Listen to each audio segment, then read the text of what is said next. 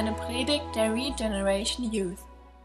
Ich finde das echt wunderbar, dass sich Gott durch seinen Namen, durch seine Funktion und seine Ämter offenbart. Ist euch das bewusst, dass wir Gott erkennen können, dass wir wissen können, wie Gott ist, was er für einen Charakter hat, was er für Eigenschaften hat, dadurch, dass er uns zum Beispiel sagt, dass er ein Vater ist. Oder wie wir gerade gesungen haben, dass er König der Könige ist. Ich finde, das ist so, so groß, dass wir das gar nicht fassen können, dass er König der Könige ist.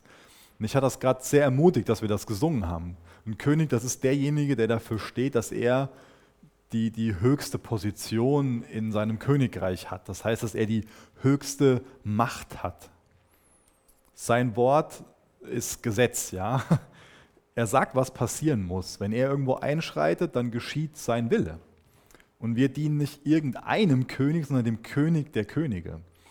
Und das ermutigt uns, das baut uns auf, wenn wir daran erinnert werden. Dann werden wir gestärkt und wir wissen, der König der Könige, der ist auf unserer Seite. Heute Abend geht es nicht um diesen König der Könige als, als, als Namen, sondern geht es darum, dass der König der Könige sich auch als unser Vater offenbart. Es geht heute Abend darum, dass ähm, er sich als Vater anreden lässt. Das Thema ist Gebet. Wir sind in der Serie Jüngerschaft. Es geht uns darum, dass wir darin reifen wollen, dass wir darin wachsen wollen in unserer Jüngerschaftsbeziehung zu Jesus. Wir wollen darin reifen, darin wachsen, Jünger zu sein. Aber wir wollen auch darin wachsen, was es bedeutet, Jünger zu machen. Das sind so die beiden Anliegen, die wir haben. Zum Thema Gebet. Ich denke, das hat jeder von euch schon mal ausprobiert, oder? So zu beten ich glaube auch, dass das jeder Atheist schon mal ausprobiert hat. Wenn man sich so ähm, Umfragen anguckt, wie viele Menschen beten, dann ist die Zahl sehr, sehr hoch. Ganz, ganz viele Menschen beten. Ist nur die Frage, zu wem wir beten und wie wir beten. Und ich finde es sehr spannend, dass die Jünger von Jesus von Jesus beigebracht bekommen haben, wie man betet. Und ich wünsche mir, dass wir ein ganz neues Interesse daran bekommen, zu lernen, zu beten. Weil das ist, was wir lernen müssen. Wir müssen lernen zu beten. Das hat Jesus gemacht. Seine Jünger haben ihn gefragt, hey, können, kannst du uns beibringen zu beten? Hat Jesus denen beigebracht, wie man betet. Das heißt, Gebet ist auf der einen Seite sowas, was, was jeder kann und auf der einen Seite was, was wir nicht perfektionieren können, wo wir weiter drin wachsen sollten. Ja, meine, meine Tochter mag es zu beten, die Laila mit ihren zwei Jahren. Die sagt dann, danke Gott, Papa. Danke Mama, danke Ole. Amin. Ja, aber ich glaube, das bedeutet Gott was.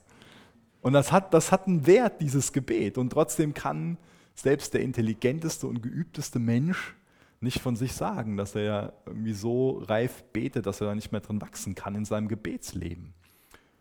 Und ich finde es spannend, dass es auch am Sonntagmorgen, da geht es um Jona Kapitel 2, da geht es auch um Gebet, um das Thema. Da sehen wir ein Kapitel lang, dass Jona Psalmen ähm, zitiert und als Gebet Gott gegenüber spricht. Und das wünsche ich mir, dass das ein ganz tiefes Wochenende für uns als Jugend wird, wo wir ganz neu darin ermutigt werden, erfrischt werden zum Thema Gebet. Nämlich beim Beten geht es darum, und das ist auch der Punkt, warum wir das lernen müssen, dass wir durchs Beten Gottes Macht entfesseln können. Das heißt, wenn du den Wunsch hast, einen Einfluss zu nehmen auf die Menschen um dich herum, auf dein Dorf, deine Schule, deine Klasse, den Verein, wo du bist, dann geht es darum, dass du lernen solltest zu beten. Ich glaube, dass, dass den Betern wirklich die Geschichte gehört, dass Beter wirklich Geschichte schreiben.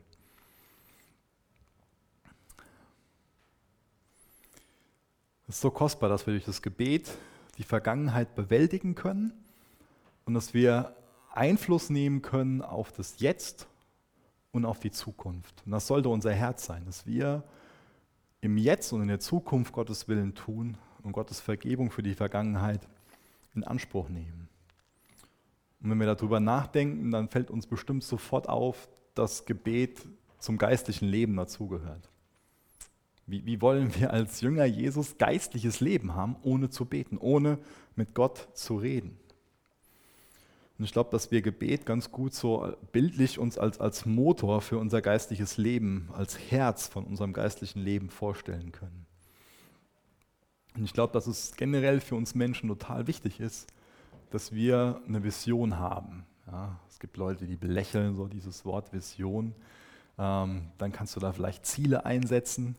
Ähm, dann Leute, die denken da so komisch drüber, meinen so, ja, über Vision gesprochen wird, so, oh, das ist so was Suspektes, so als ob man so herumträumen und Träumereien und so.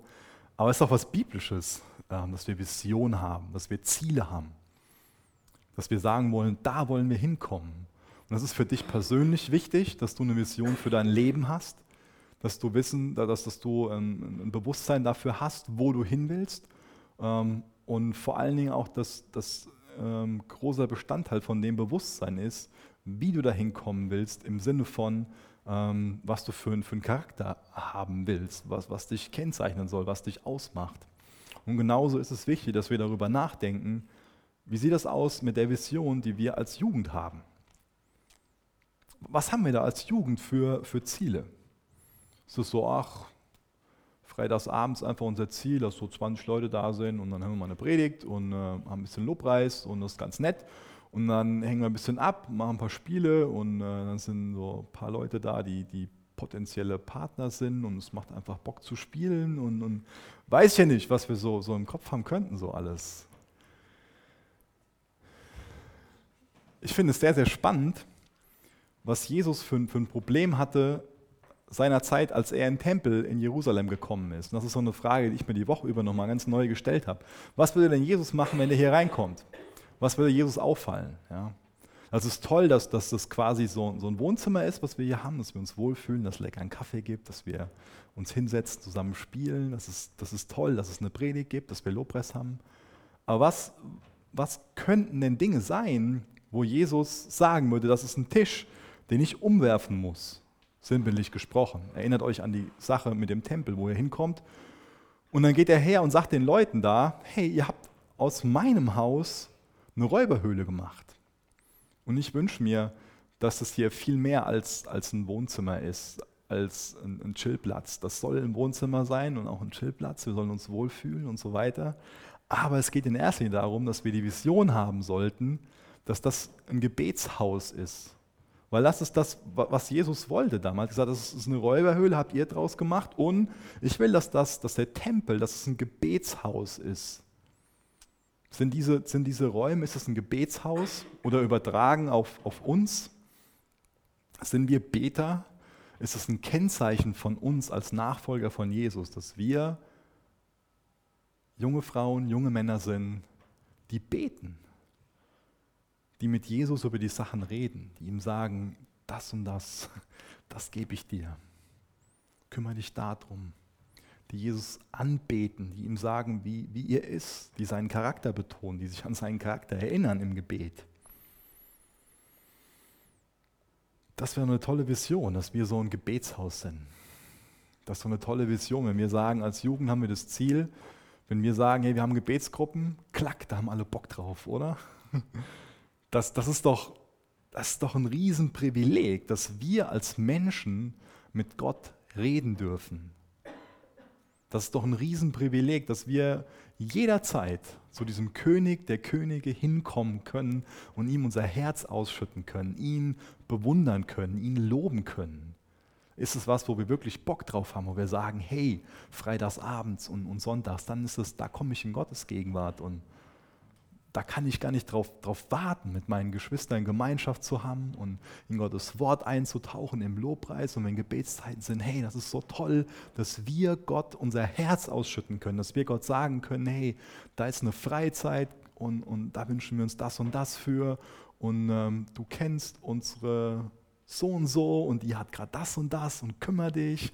Und der so und so, der geht gerade durch das und das, kümmere dich Gott. Und wisst ihr, euch passiert was Dadurch wachsen wir in unseren Beziehungen. Dann kommt es vor, dass Gott eingreift oder es kommt vor, dass Gott durchs Gebet uns ein Herz dafür gibt, dann die Person zu besuchen und um uns zu kümmern und zu machen. Und das sollte unsere Vision sein, dass wir in die Jugend sind und sagen, das ist unser Gebetshaus. Und Gebet, das ist die Sache, die, die wir wollen. Das ist unser Privileg. Und wir sind eine Jugend, die, die betet. Jetzt wieder zurück zum Vater unser. Das ist dieses Gebet, was Jesus seine Jünger gelehrt hat und was leider das meistgeplappertste Gebet geworden ist, was es, was es gibt. Und trotzdem sollten wir das nicht irgendwo so vernachlässigen, weil das ist so eine Sache, ich weiß, ich sage das oft, man kann von beiden Seiten vom Pferd fallen. Ja? Und ich kann das einfach runterplappern oder ich kann es nicht als, als, als äh, natürlich schätze ich es dann auch nicht als, als, als Gottes Wort an. Ähm, aber es ist so wichtig, dass ich das als Gottes Wort ansehe, dass ich diesen Wert davon erkenne und dass ich das auch so als eine Richtschnur, als einen Rahmen kennenlerne und dass ich mir durch das Gebet nochmal beibringen lasse von Jesus, was es bedeutet zu beten. Es gibt ähm, zwei Fassungen von dem Vater Unser. Die eine Fassung ist in Matthäus 6, die ist ein bisschen länger. Wir gucken uns heute mal die Fassung aus Lukas 11 an. Da lege ich so die erste Hälfte von dem Kapitel aus und wir fangen mal in Vers 1 und 2 an. Ähm, es gibt Leute, die haben da Schwierigkeiten mit, dass es da zwei Fassungen gibt. Für mich gibt es eine ganz einfache Erklärung dafür. Ähm, zum einen kann sein, dass Lukas einfach nur eine Kurzform erwähnt äh, von dem Vater unser, oder aber es ist so, dass Jesus, wo man auch von ausgehen kann, das Vater unser oft gelehrt hat. Ähm, und dass er sich selbst nicht an so eine starre Form im Sinne von so einem Abracadabra gehalten hat, sondern dass ihm das als Beispiel einfach wichtig war. Ich lese mal die ersten beiden Verse vor aus Lukas 11, Vers 1 und Vers 2. Einmal hatte Jesus Halt gemacht, um zu beten. Als er aufgehört hatte zu beten, kam einer seiner Jünger zu ihm und bat, Herr, lehre uns beten, so wie Johannes es seine Jünger gelehrt hat. Jesus antwortete, wenn ihr betet, dann sprecht. Und hier höre ich mal auf zu lesen. Wenn wir durch die Evangelien lesen, durch die Biografien von Jesus, dann lernen wir Jesus immer wieder als denjenigen kennen, der schon früh morgens sich aufmacht und die Nähe zu seinem Vater im Gebet sucht. Zu beten war eine Gewohnheit von Jesus. Und genauso ist das wieder so einer von den Momenten, wo Jesus Halt gemacht hat, um zu beten. Und dann hat er aufgehört zu beten. Und dann kommt ein Jünger, einer von seinen Jüngern kommt auf ihn zu und sagt dem Herr, lehr uns beten. Ich finde das spannend, dass der Jünger das so attraktiv fand, was Jesus da hatte, dass er das auch haben wollte. Vielleicht ist es das falsche Wort, aber er fand das begehrenswert. Er hat sich das für sich auch gewünscht. Er hat gesehen, Jesus hat so eine innige Verbindung zum Vater, das will ich auch haben. Es ist unser Wunsch. Gehen wir her und sagen, auch wir wollen diese innige Verbindung durchs Gebet zum Vater haben. Denn ich glaube, dass wir dann eine ganz andere Voraussetzung dafür haben, beten zu lernen. Wenn wir sagen, Gebet ist was Attraktives. Aber es kann leider sein, dass wir irgendwann auch so ein bisschen Frust schieben aufs Thema Gebet. Ich fand das gut, dass der Benny das eben schon mal ein bisschen erwähnt hat. So. Es kann sein, dass wir mit dem Thema Gebet ein bisschen auf Kriegsfuß stehen. Weil wir alle könnten mehr beten. Und wir alle können uns schlecht fühlen, weil wir mehr beten könnten. Und wir können Frust schieben. Wir können irgendwie so Zweifel aufbauen und uns selbst irgendwo dafür verdammen, weil wir nicht mehr beten. Und dann können wir leicht in so eine Spirale reinkommen und, und wir, wir geiseln uns selbst und beten immer weniger und haben irgendwo, so sind so mutlos da drin, so, ah, eigentlich sollte ich ja als Christ und das und das und das und das. Und ich glaube, dass wir an dem Wochenende wieder ganz neu daran erinnert werden sollten, dass es mit dem Beten was unheimlich Attraktives ist. Nichts, was ich machen muss als guter Christ, sondern was, was ich als Privileg habe, was ich machen darf. Durch das Opfer von Jesus habe ich Zugang zum Thron des Vaters. Und ich komme in Jesu Namen und habe dadurch Autorität vor Gottes Thron. Das ist, wow, Wahnsinn. Ich darf beten. Für die Jünger war das was, ich will das lernen. Und da frage ich dich, ist das gerade für dich eine Einstellung, die du hast, dass du sagst, beten, Das ist ein Privileg. Das finde ich attraktiv. Das will ich lernen. Ich will mir jetzt ganz neu von Jesus erklären lassen, wie wir am besten beten.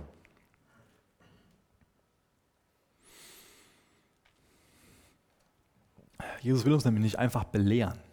Er wünscht sich das, dass wir diesen Wunsch haben, von ihm zu lernen. Und dann hat er auch eine Grundlage dafür, dass er uns das wirklich was, was beibringen kann. Deswegen ist da bei dir neu so das Interesse geweckt, dass du sagst, ich will beten lernen. Und da geht es mir nicht nur um den, um den Inhalt, sondern mir geht es auch darum, dass wir, eine Gebets, dass wir ein Gebetsleben entwickeln. Ja.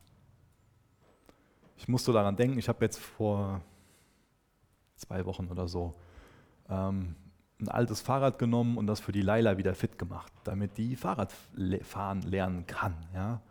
Ähm, und, und das, an dem Punkt musste ich so, so denken, ähm, bei diesem Punkt beten lernen. Das ist noch gar nicht so lange her, ein gutes Jahr, da hat der Ben Ole Fahrradfahren gelernt.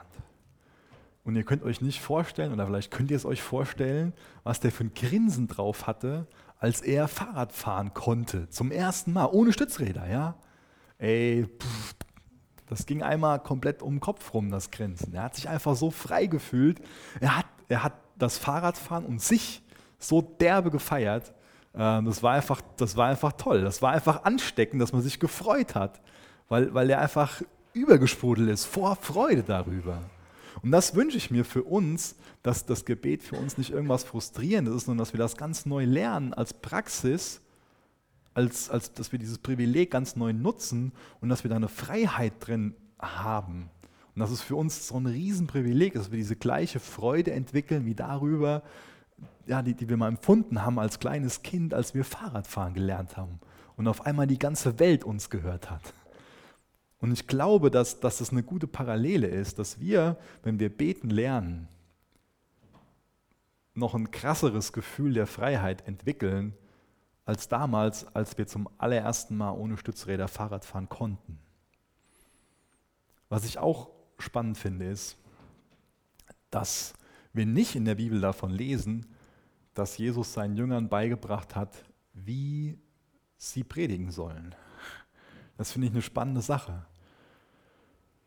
Predigen ist doch viel wichtiger als beten, oder? Wisst ihr, was ich, was ich interessant daran finde? Ich glaube, dass wenn wir lernen, mit Gott zu reden, dass wir dann dadurch auch lernen, wie wir mit Menschen über Gott reden können. Und ich glaube, dass das auch die Grundlage dafür ist, wenn wir generell mit, mit Menschen über Gott reden wollen, das können wir dann, wenn wir vorher mit Gott über Menschen geredet haben. Also wenn ich zu Gott reden kann, dann kann ich auch zu Menschen reden, über ihn. Und dann gehen diese Jünger her, oder explizit der eine Jünger, und er erwähnt Johannes den Täufer. Und ich weiß nicht, der erwähnt Johannes, aber es ist klar, dass Johannes der Täufer ist. Ähm, ich weiß nicht, was euch so durch den Kopf geht, wenn ihr Johannes der Täufer hört. Aber ich muss da an den Wegbereiter denken, ich muss an den Typ denken mit dem, mit dem komischen Kamelhaarmantel, der äh, alle möglichen Insekten gegessen hat. Ähm, und ähm, muss daran denken, dass er ein bedeutender Prophet war. Aber ich denke nicht in erster Linie daran, dass er Beter war. Aber für die Jünger oder für den Jünger, der hat mit Johannes dem Täufer in erster Linie verbunden, Johannes der Täufer, das ist ein Beter. Und Johannes der Täufer ist voll das Wunderbaby. Erinnere dich daran, was, was war mit dem Johannes schon, als er im Bauch von seiner Mama war? Da war er schon voll Heiligen Geistes. Ja? Das war sonst keiner. Das war nur Johannes der Täufer.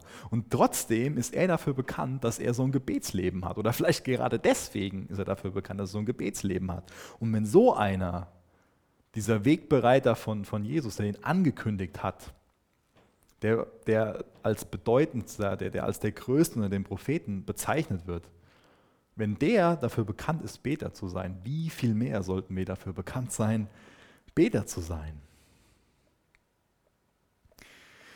Das erste Wort, was wir dann weiterlesen, ist das Wort Vater. Und mehr will ich auch gar nicht von dem, von dem Satz lesen, weil das erstmal reicht, mit diesem Wort Vater anzufangen. Da bekommen wir also erklärt, wie wir Gott ansprechen sollten, wie wir Gott ansprechen können. Was für ein Privileg, dass wir zu ihm kommen können als Vater. Und Gott ist nicht irgendein Vater, Gott ist ein perfekter Vater. Und Vater ist ein ganz wichtiger Hinweis darauf, wie Gott ist. Und wir lesen später davon in unserem Text, dass, ähm, dass das so verglichen wird, hey, wenn, wenn unser irdischer Vater, wenn der schon weiß, was man Kindern Gutes tun kann, wie viel mehr wird Gott dann nicht seinen Kindern Gutes tun und so. Das heißt, wir lesen von einem, von einem Vater, der gerne uns Kindern nahe sein will, der es liebt, wenn wir zu ihm kommen. Ganz ehrlich, es, es kommt schon mal vor, dann, dass ich gestresst bin und denke so, ah, ich brauche mal meine Ruhe. Aber ich bin froh, dass, dass, dass der Ben Ole und die Leiter, dass die beide so viel Charme haben, dass die dann das immer noch hinkriegen, dass ich mich dann doch freue, ähm, Zeit mit denen zu haben. Und generell, ähm, als Papa, ich will ja einfach nur was Gutes für die. Ja? Ich habe nur die Sehnsucht, dass es ihnen gut geht. Dass, dass sie gesegnet sind. Ich will denen gerne alles, alles schenken oder alles tun, einfach nur damit es denen gut geht. Das heißt, was uns dadurch schon mal klar werden sollte, ist, Gott will gerne Gemeinschaft mit uns haben. Er liebt es, Beziehung zu uns zu haben. Er will sich nicht irgendwie entfremden von uns. Er will sich nicht von uns distanzieren. Sondern Gott ist als Vater per Du mit uns. Das ist eine Eigenschaft von einem Vater. Ich kenne einen Vater, der, der sich siezen lässt. Das ist Louis van Gaal, das ist äh, ein Fußballtrainer, aber es gibt bestimmt nicht, nicht viel mehr. Gott ist auf jeden Fall per Du mit uns. Er will uns nahe sein. Nicht so eine, so eine distanzierte Per-Sie-Beziehung. Er freut sich, wenn wir als seine Kinder zu ihm kommen. Und er wünscht sich, dass wir diese Vertraute, dass wir so eine innige Beziehung zu ihm haben. Das heißt, die Grundlage von unserem Gebet ist die Sohnschaft oder man kann es auch Tochterschaft nennen. Auf der Grundlage kommen wir. Wir sind Sohn, wir sind Tochter von Gott, dem Allmächtigen. Das heißt, wir haben eine ganz andere Grundlage als einfach nur ähm, der Aspekt, dass wir auch Freunde Gottes sind. Sohnschaft geht wesentlich tiefer, ist noch bedeutender. Und wir lesen auch weiter davon, dass wir Gott ganz normal ansprechen. Das heißt, als, als Vater, äh, als Sohn von einem, von einem Vater verstelle ich mich nicht irgendwie. Ich, ich versuche nicht, ihn zu manipulieren. Ich bin ehrlich bei ihm. Ja? Ich bin ehrlich, auch in dem Sinn, dass ich nicht meine, dass ich ihn beeindrucken muss. Das heißt, wenn ich, wenn ich bete, dann kann ich es ganz einfach machen, dann kann ich es ganz direkt machen dann will Gott von uns oder wünscht sich Gott von uns, dass wir auch eine ganz normale Sprache benutzen. Und dann wissen wir auch, dass das nicht die Länge oder die Wortwahl von unserem Gebet unser Gebet kraftvoller macht. Und ich glaube, was unser Gebet kraftvoll macht, ist unser Glaube. Und ich meine nicht diesen Glauben im Sinne von, dass wir ein Gefühl dafür haben, einen großen Glauben zu haben. Ja, wir können uns ja besonders ähm, stark im Glauben fühlen. Vielleicht sind wir auf einem Lobpreisabend gewesen oder auf einer Freizeit. Danach sind wir voll erfüllt und, und haben so ein Gefühl dafür, dass wir besonders stark im Glauben sind. Aber mir geht es nicht um Gefühl, was unser Gebet kraftvoll macht, sondern mir geht es darum, um diesen Aspekt Vertrauen, um diesen Aspekt, den ich eben beschrieben habe, dass ich sage, Gott ist mein Vater und er ist gut zu mir als Kind. Er will mein Bestes. Das ist dieses tiefe Vertrauen. Dadurch wird das Gebet kraftvoll. Ich bin ehrlich bei ihm. Ich meine nicht, dass ich durch irgendwas meine Geistlichkeit unter Beweis stellen muss. Und ich weiß, dass ich mir seine, seine Gunst oder Gebetserhörung, dass ich mir das nicht irgendwie verdienen kann. Sondern ich bin Sohn, ich bin Tochter aus Gnade. Und ich komme auf der Grundlage von Gnade, dass ich weiß, Gott ist ein Gott, der, der verschwenderisch liebt, der mich gerne beschenkt. Und dann steht als nächstes da, dein Name werde geehrt.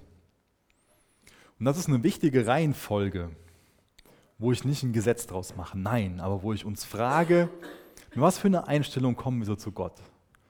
Ist unser Gebet davon gekennzeichnet, dass wir einfach nur so eine ganz lange Reihe an Wunschzetteln, an, an, an Wünschen runterrattern? Ist unser Gebet quasi wie so ein Einkaufszettel, wo wir sagen so, Gott das und das und das und das und das, klack und abgeschickt und und mal gucken, was rauskommt. Vielleicht habe ich ja Glück. Vielleicht erfüllt ja Gott so ein, eine, einen von meinen Wünschen. Oder beten wir auf der Grundlage, Gott ist Vater, er will Beziehung. Und Gebet ist Beziehungspflege. Und geht es mir darum, dein Name werde geehrt. Ich finde es gut, dass, dass es am Anfang um dein geht und nicht um mein. Da ist zwar nur ein Unterschied von einem Buchstaben, das weiß ich, aber der Buchstabe ist entscheidend. Denn wenn ich Gott an erste Stelle stelle, dann kommt auch das, was ich bitte, kann dann an der richtigen Position stehen. Wenn ich erstmal auf Gott schaue, dann sehe ich mich danach auch in einem richtigen Licht. Dann habe ich danach auch Wünsche nach seinem Willen. Das heißt, erst wird Gott in diesem Vater unser angebetet. Er bekommt Lob, er bekommt Anbetung, Dank. Findest du Gott lobenswert? Wir haben eben davon gesungen, wie, wie lobenswert, wie anbetungswürdig Gott ist. Ist Jesus für dich unendlich kostbar? Bewunderst du ihn? Wenn wir so anfangen, wenn wir so einsteigen ins Gebet, dann werden wir uns auch Gottes Gegenwart bewusst. Und das Tolle ist, wenn wir anbeten, dass dann nach und nach unsere Sorgen verschwinden. Ich glaube, umso mehr wir anbeten, umso mehr nehmen die Sorgen ab, die wir uns wegen allem Möglichen machen. Dein Name werde geehrt. Wir können Gottes Namen heiligen oder wir können ihn entheiligen. Wir können Gott fürchten und lieben. Oder es kann vorkommen, dass es so ist, dass Gott seine Ehre mit, mit anderen Dingen, die in unserem Leben sind, teilen muss. Wie sieht das denn aus bei uns mit diesem ersten Gebot, dass wir außer Gott keine anderen Götter haben? Gott ist majestätisch, er ist heilig. Und er wird seine Ehre nicht mit irgendwas oder irgendwem anders teilen. Und als Vater ist er liebevoll und persönlich. Wie gehen wir mit seinem Namen um? Ehren wir seinen Namen? Behandeln wir seinen Namen mit, mit Respekt? Haben wir Ehrfurcht vor ihm? Und dann kommt der Wunsch, dein Reich komme bald was damit verbunden ist, ist von uns die Sehnsucht, dass Gottes Reich sichtbar wird. Gottes Reich ist schon da, aber noch nicht vollkommen. Und was, was bedeutet es, dass Gottes Reich sichtbar wird? Gott will auf dem Thron sitzen in unserem Herzen. Er ist der König der Könige. Wenn wir einen rettenden Glauben an Jesus haben, dann ist Jesus in uns. Und dann ist die Frage, lassen wir ihn regieren? Wenn wir ihn regieren lassen, dann handeln wir nach seinem Willen. Wenn wir seinen Willen tun, dann machen wir seine Herrschaft sichtbar, dann machen wir sein Reich sichtbar. Das ist das eigentlich das Gebet, was, was, wir, was wir beten, wenn wir sagen, dein Reich komme bald. Dass wir nach Gottes Willen handeln. Und dadurch machen wir Gottes Reich sichtbar. Wenn wir nach seinem Willen handeln, wird Gottes Reich jetzt schon sichtbar. Und da wird jetzt ein Aspekt ausgelassen. In Matthäus würde jetzt hier stehen, dein Wille geschehe, wie im Himmel, so auch auf Erden. Aber ich habe ja gerade schon erklärt, dass das eigentlich schon mit dieser Bitte, dein Reich komme bald, dass es das schon beinhaltet. Dein Wille geschehe, wie im Himmel, so auch auf Erden. Und auch hier ist wieder die ganze Reihenfolge sehr, sehr bedeutend. Denn wenn ich das schon bete, bevor ich meine eigenen Sachen, die ich gerade so im Kopf habe, ohne dass ich mit Gott rede, wenn ich das vorher bete, dann bekommen die anderen Sachen einen guten, guten Platz und vieles davon fällt, glaube ich, fällt, glaube ich, weg. Dann bekomme ich neuen Bewusstsein dafür, ich rede gerade mit meinem Vater, ich rede aber auch mit dem König der Könige und sein Wille, das ist das, was ich eigentlich will. Das ist das, wo ich eine Sehnsucht nach habe. Dann erkenne ich neu, ich bin Mensch, aber er ist Gott. Und als Gott hat er den Überblick und ich lasse ihn mal machen. Er macht es besser. Er hat, er hat alles im Blick.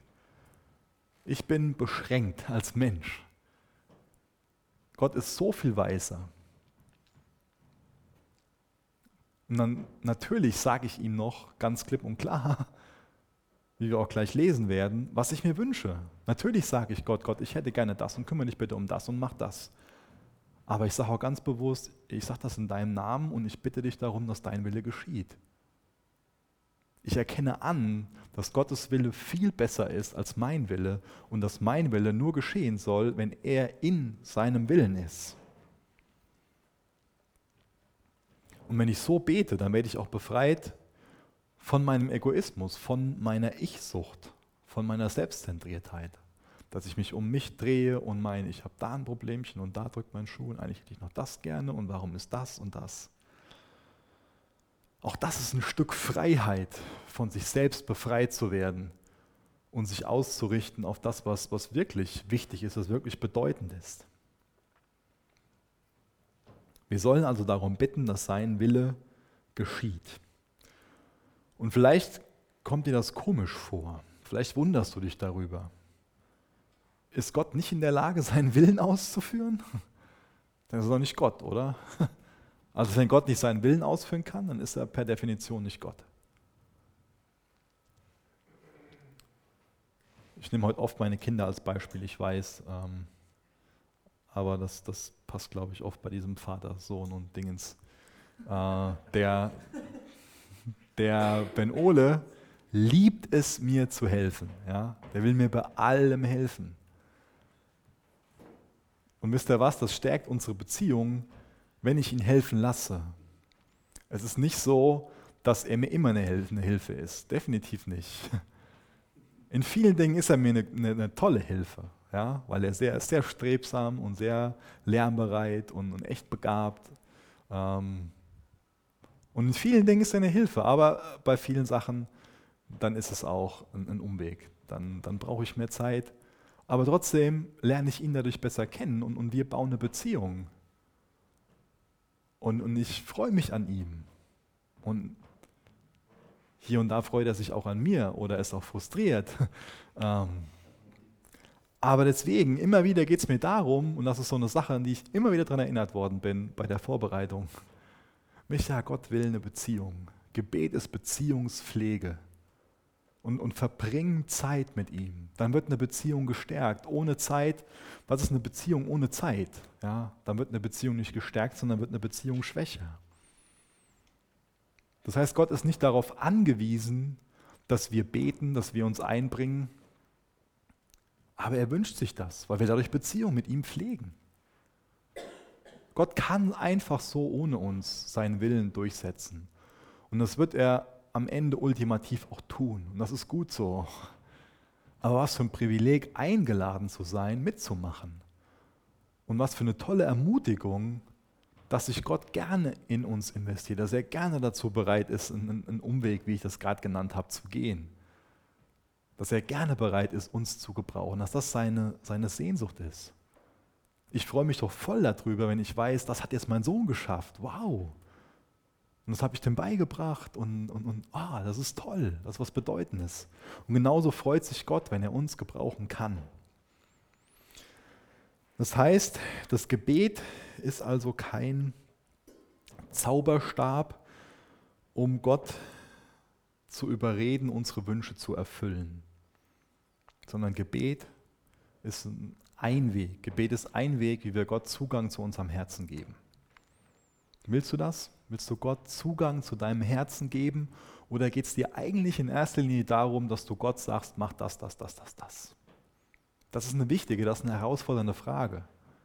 Suchen wir Gottes Angesicht, um verändert zu werden? Oder suchen wir nur Gottes Hände? Also wäre es eigentlich für dich auch vollkommen okay, wenn Gott so eine Marionette ist und du könntest jetzt seine Hände bewegen und er könnte da, da, da, da, da. beim, beim Beten? Geht es dir da um Gottes Herz, um sein Angesicht, um, um Gemeinschaft, um Beziehung? Oder willst du eigentlich nur deine Wunschliste erfüllt haben? Willst du einfach nur, dass dein Einkaufszettel dann nächste Woche im Briefkasten ist? Oder betest du auch selbst, um verändert zu werden, um Gott ähnlicher zu werden? Und dann wechselt es von mein und dein, dann nicht ganz, aber es steht zumindest hier dann in Vers 3, gib uns jeden Tag die Nahrung, die wir brauchen.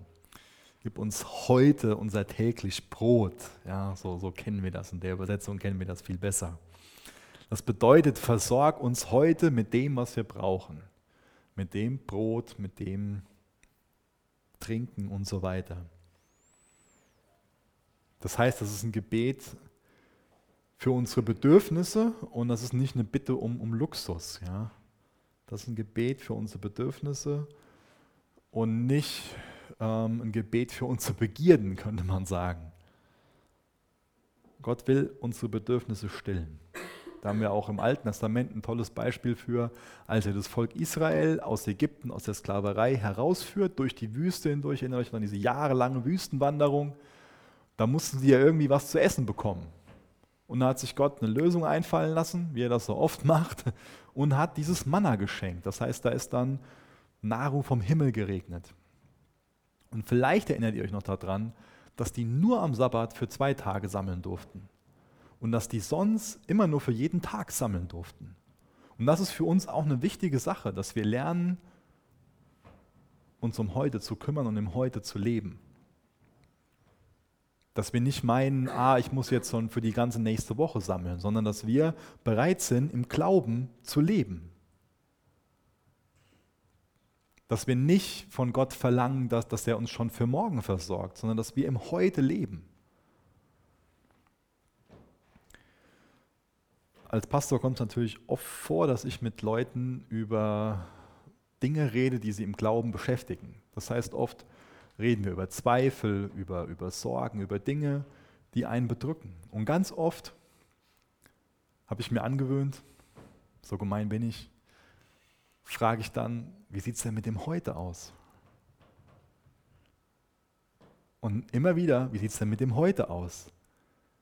Ja, aber nächste Woche, dann ist die finanzielle Situation so und so und gesundheitlich und das und mit der Familie und das, das, das, das, das. Und ich weiß nicht, wie im halben Jahr das dann mit der Schule ist, ob ich in einem halben Jahr dann die Prüfung schaffe oder ob ich dann übernommen werde in einem halben Jahr und das und das. Und immer wieder frage ich, wie sieht es denn mit dem Heute aus? Wie sieht es mit dem Heute aus? Wie sieht es mit dem Heute aus? Und du wirst dich dadurch immer wieder daran erinnern, wenn du dich fragst, wie sieht es mit dem Heute aus, dass Gott im Heute treu ist. Und dann hat der heutige Tag seines, seines Sorgens genug. Und morgen ist morgen.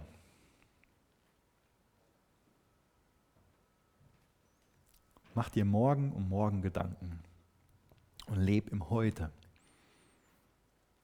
Das heißt, wir könnten uns damit vergleichen, dass wir Gottes Tagelöhner sind. Tagelöhner kennen wir heute nicht mehr. Ich denke zumindest nicht, dass das so eine Praxis ist. Früher war das einfach so, dass man zum Beispiel auf den Marktplatz gegangen ist, ganz früh morgens, und dann kamen die Großgrundbesitzer dahin und haben dann gesagt, ich brauche 20 Leute, der andere brauchte 30 und ist dann mit dahin gegangen und hat dann da gearbeitet und nachmittags, wenn man dann Feierabend gemacht hat, dann hat man seinen Lohn bekommen. Und genauso ist es bei Gott. Wir bekommen jeden Tag das, was wir brauchen. Er bezahlt uns nicht irgendwie im Voraus für, für den Monat. Und es mag oft sein, dass, dass du dir irgendwie unsicher bist und dich fragst, so, ah ja, ich denke jetzt, ich sollte das oder das. Geh im Glauben, geh im Vertrauen darauf, dass du ein Tagelöhner bist dass sich Gott täglich um dich kümmert, also dir täglich das gibt, was du brauchst.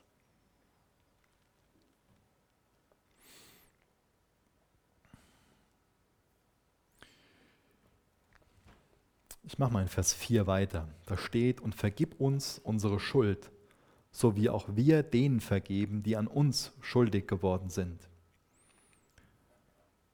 Eben haben wir für dieses tägliche Brot gebetet. Und ich glaube, was Nahrung für unseren Körper ist, das ist Vergebung für unsere Seele. Was Nahrung für unseren Körper ist, das ist Vergebung für unsere Seele. Durch Vergebung bewältigen wir die Vergangenheit, lassen wir die hinter uns und können befreit nach vorne gehen. Wir erinnern uns im Gebet daran, dass uns Gott vergeben hat. Und eine Frucht davon, dass uns Gott vergeben hat, ist, dass wir bereitwillig anderen vergeben. Deswegen denk mal drüber nach, wer dir in letzter Zeit Unrecht getan hat. Wer hat sich falsch dir gegenüber verhalten? Wer hat über dich gelästert? Wer hat eine Lüge erzählt? Wer hat dich ungerecht behandelt? Bist du bereit, der Person zu vergeben? Das ist wichtig, dass wir da regelmäßig unser Herz prüfen, dass wir keinen Groll hegen, dass wir es nicht zulassen, dass da eine bittere Wurzel in uns wächst. Das ist wichtig, dass wir den Leuten vergeben, weil wenn wir nicht bereit sind zu vergeben, haben wir dann wirklich erkannt, dass es absolut ungerecht ist, dass uns Gott vergibt. Dass es absolut unverdient ist, dass uns Gott vergibt. Weißt du, dass du auf Gottes Gnade angewiesen bist? Dass du die nicht verdient hast? Und wenn du erkennst, wie viel Gott dir vergeben hat, und du darauf guckst, auf diesen riesen Haufen an Schuld, dann wird dir es einfacher fallen, ich sage einfacher, nicht einfach, Personen zu vergeben.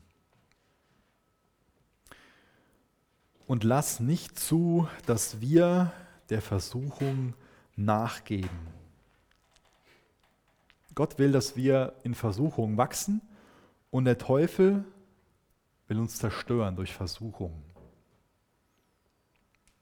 Und was wir hier dadurch lernen ist, dass wenn wir das als Beispielgebet haben, dann ist es nach Gottes Willen. Wenn wir nach Gottes Willen beten, dann wird er uns helfen. Deswegen macht es so in der täglichen Praxis, dass du sagst, Jesus, hilf mir heute nicht zu stolpern, führe mich nicht in Versuchung. Dass du ihm bewusst von, von Dingen sagst, die Versuchungspotenzial haben. Und dadurch nimmst du den Dingen auch ein Stück weit die Macht. Dann lese mal Epheser 6. In Epheser 6 wirst du die Waffenrüstung finden. Das ist auch was, was du täglich morgens anziehen darfst. Dann bist du ein Soldat, eine Soldatin Jesu Christi. Deswegen bitte Gott um die Fähigkeit, dass du Versuchungen erkennst und dass du auch die Kraft hast, die zu überwinden. Und dann, ab Vers 5, steht dann, er sagte ihnen noch mehr über das Beten und erzählte ihnen folgendes Beispiel. Angenommen, ihr geht um Mitternacht nach Haus zum Haus eines Freundes, um ihn um drei Brote zu bitten.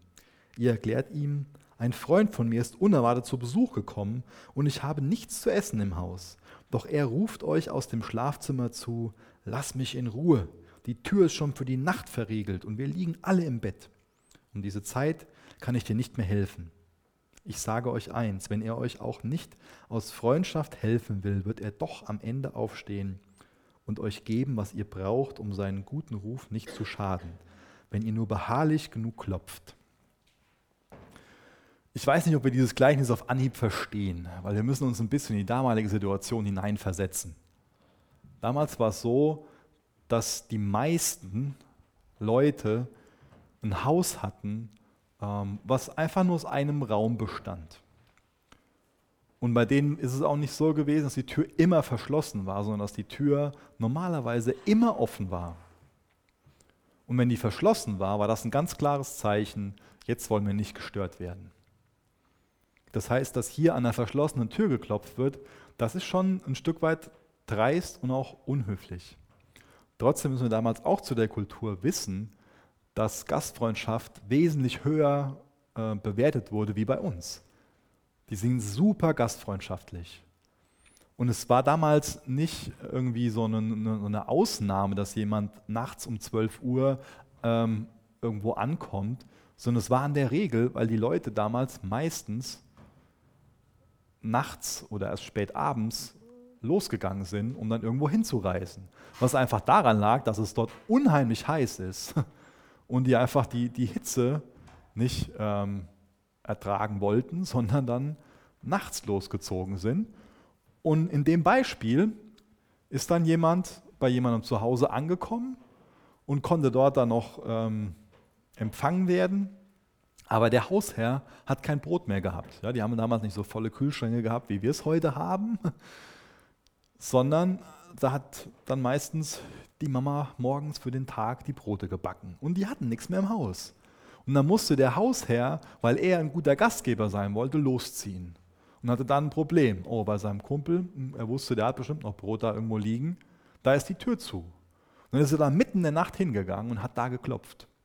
Und auch dann erinnert euch dran, das ist ein Einraumhaus, ein kleines Haus, wo der Boden so auf zwei Ebenen ist, wo auf der einen Ebene ähm, so, so, ein kleiner Ofen ist und um den Ofen herum liegt die ganze Familie. Da hat nicht jeder sein Zimmer gehabt, sondern die ganze Familie lag auf Matten um den Ofen herum.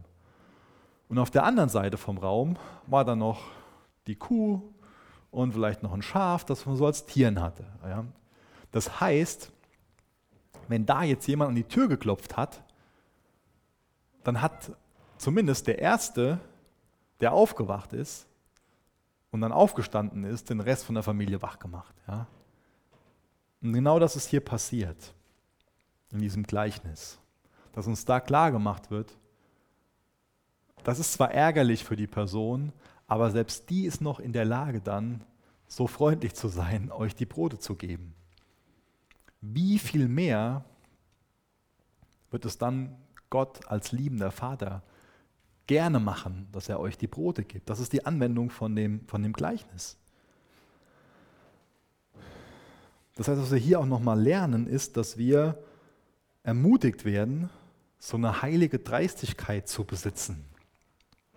Das ist ja das, wozu uns Gott hier auffordert, ja? dass wir unsere Gleichgültigkeit überwinden, dass wir unsere Faulheit überwinden, dass wir auch unsere Lustlosigkeit überwinden und dass wir ganz neu damit anfangen, beharrlich zu beten. Gleich lesen wir noch weiter von diesem Klopfen, von dem Bitten. Ist es eine Praxis von dir, dass du im Vertrauen, dass Gott ein liebevoller Vater ist, zu Gott gehst und sagst, bitte, bitte. Es ist dein Wunsch, dass du das überwindest, was ich gerade aufgezählt habe. Gleichgültigkeit, Faulheit, Lustlosigkeit. Willst du so ein echter Beter werden? Ich lese mal in Vers 9 weiter. Deshalb sage ich euch, bittet und ihr werdet erhalten, sucht und ihr werdet finden, klopft an und die Tür wird euch geöffnet werden. Denn wer bittet, wird erhalten, wer sucht, wird finden und die Tür wird jedem geöffnet, der anklopft. Gibt es einen Vater, der seinem Kind eine Schlange hinhält, wenn es um einen Fisch bittet? Oder wenn es um ein Ei bittet, reicht ihr ihm dann einen Skorpion? Natürlich nicht. Wenn aber selbst ihr sündigen Menschen wisst, wie ihr euren Kindern Gutes tun könnt, wie viel eher wird euer Vater im Himmel denen, die ihn bitten, den Heiligen Geist schenken? Hast du diese Zuversicht, diesen Glauben, dieses Vertrauen, diese Erwartung, wenn du betest?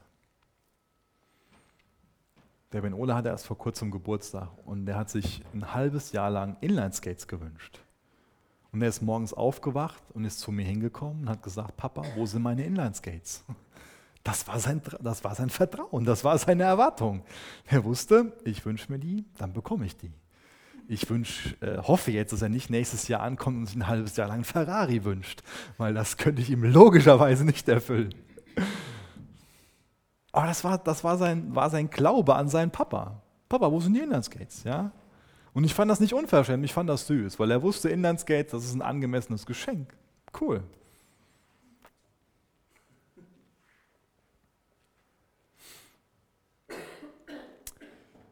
Ich glaube, was noch wichtig ist, ist, dass wir uns daran erinnern, dass wir beständig beten sollen.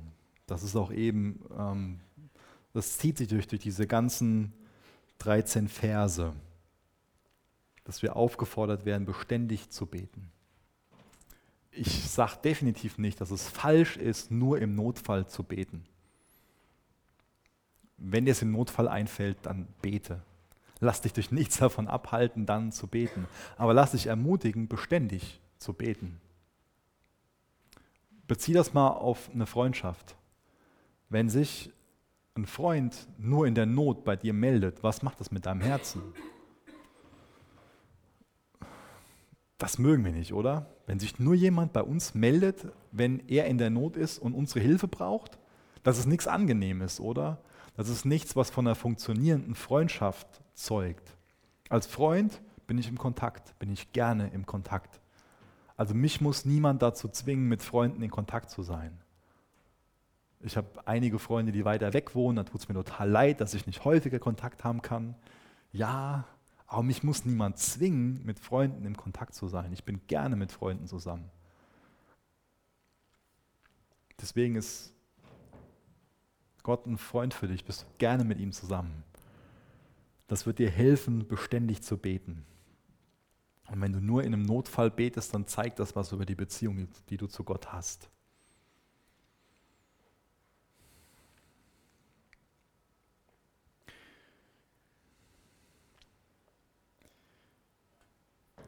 Ich kürze jetzt mal hier ab. Mich tierisch vertan. Ich werde jetzt noch eine Stunde weitermachen. Nicht eine Stunde, aber fast.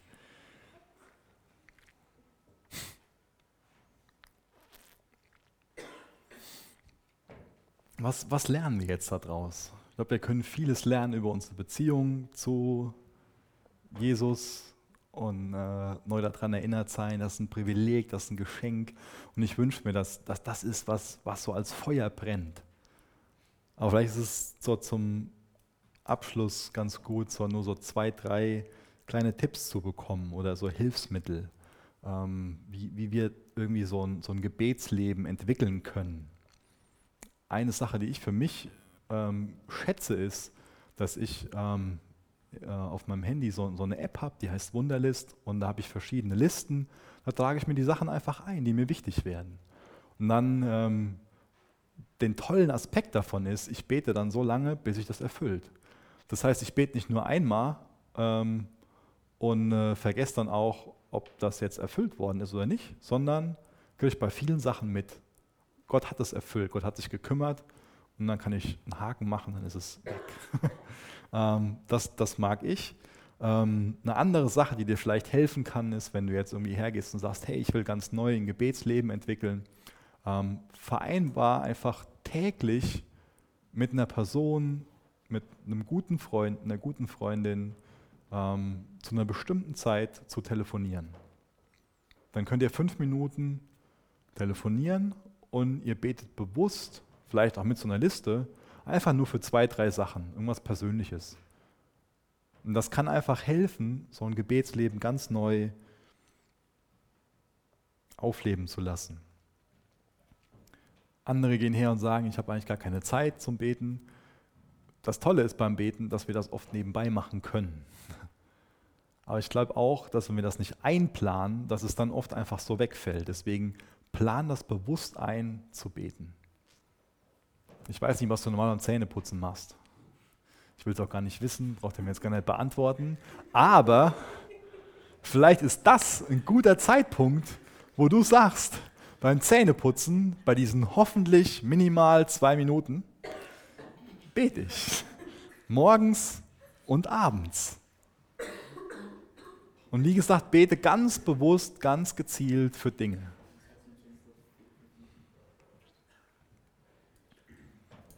Und als letzten Wunsch, als letzte Bitte, lasst uns das Vaterunser nicht nur beten, sondern lasst uns das leben, was da drin steht. Denkt mal über den Aspekt nach. Vielleicht können wir uns da gleich noch ein bisschen drüber unterhalten. Lasst uns das leben, was da drin steckt. Jesus, ich möchte dich bitten, dass, dass du weiter an uns wirkst als Jugend, dass wir eine Jugend werden, die in dieser Vision, die ich am Anfang beschrieben habe, leben, dass wir Beter sind, dass wir Beterinnen sind, dass wir, dass wir wirklich total viel Freude daran haben, Herr, dieses Privileg, dass wir beten dürfen, zu nutzen. Gib uns ein Herz dafür. Jesus, wirk du durch deinen Heiligen Geist. Sprich weiter durch dein Wort, durch die Gemeinschaft, durch den Lobpreis zu uns und hab deinen Willen. Jesus, lehr du uns beten. Hilf du uns, beharrlich zu beten. konsequent zu beten, diszipliniert zu beten, Herr. Wirk du in uns. Jesus, das soll nichts werden, wo wir irgendwie meinen, wir können uns irgendwas mit verdienen oder dir was abbringen, sondern wir wollen Beziehung pflegen durchs Gebet, Herr. Wir wollen dich an unser Herz lassen und wollen ein Herz für die Dinge bekommen, wo dein Herz verschlägt, Herr. Lass deinen Willen geschehen, Herr. Amen. Danke für das Anhören der Predigt. Weitere Informationen findest du unter www.regenerationyouth.de.